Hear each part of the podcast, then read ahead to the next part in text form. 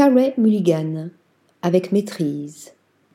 Cet hiver, on la verra en Felicia Montealegre, actrice costaricienne et épouse de Leonard Bernstein, dans Maestro de Bradley Cooper, disponible dès le 20 décembre sur Netflix.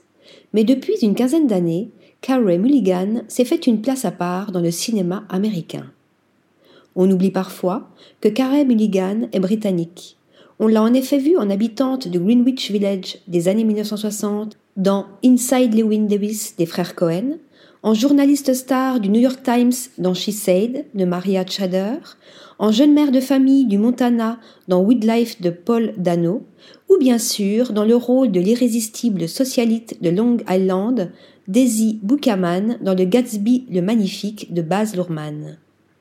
Pourtant, c'est bien à Londres que Carey Mulligan, fille d'un manager d'hôtel de Liverpool et d'une universitaire galloise, grandit. Et c'est de la manière la plus britannique qui soit qu'elle fait ses premiers pas dans le cinéma. En 2005, elle obtient un petit rôle dans l'adaptation de L'Orgueil et Préjugés de Jane Austen par Joey Wright, aux côtés de Keira Knightley, mais aussi d'une autre débutante, Tallulah Riley. Toutes les trois ont alors 20 ans.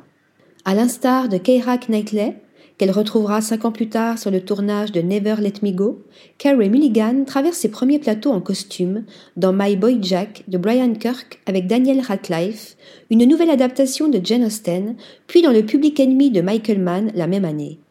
Mais c'est dans le rôle d'une adolescente londonienne manipulée par un homme plus âgé, dans une éducation de Lon Scherfig, que le grand public découvre tout le talent de la jeune actrice son interprétation subtile d'un personnage complexe et fragile, son premier grand rôle lui vaut une pluie de récompenses, dont le BAFTA de la meilleure actrice.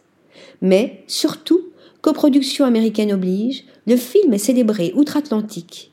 Carey Mulligan obtient même une nomination à l'Oscar de la meilleure actrice, cinq ans seulement après avoir abandonné son job de barmaid dans un pub de West London, où elle sera à nouveau nommée pour l'Oscar en 2020 avec Promising Young Woman d'Emerald Fennell. Ensuite, c'est le conte de fées habituel. Hollywood lui déroule le tapis rouge. Pour autant, la comédienne qui, avant le cinéma, avait fait ses armes au théâtre, se tient éloignée des blockbusters et de leurs paillettes. Elle s'oriente au contraire plutôt vers un cinéma d'auteur et devient une habituée du Festival de Cannes, montant les marches pour Wall Street, L'argent ne dort jamais d'Oliver Stone ou Drive de Nicolas Winding Refn. Douze ans après avoir arpenté le Festival de Venise pour Shame de Steve McQueen, elle était de retour en septembre dernier à la Mostra avec Maestro de Bradley Cooper. Un film dans la continuité de la filmographie de Carey Mulligan, exigeant mais accessible à découvrir prochainement. En attendant de la voir aux côtés d'Adam Sandler en épouse de cosmonaute dans l'intrigant Spaceman de Joan Rank, toujours sur Netflix courant 2024. Article rédigé par Pierre Charpillose.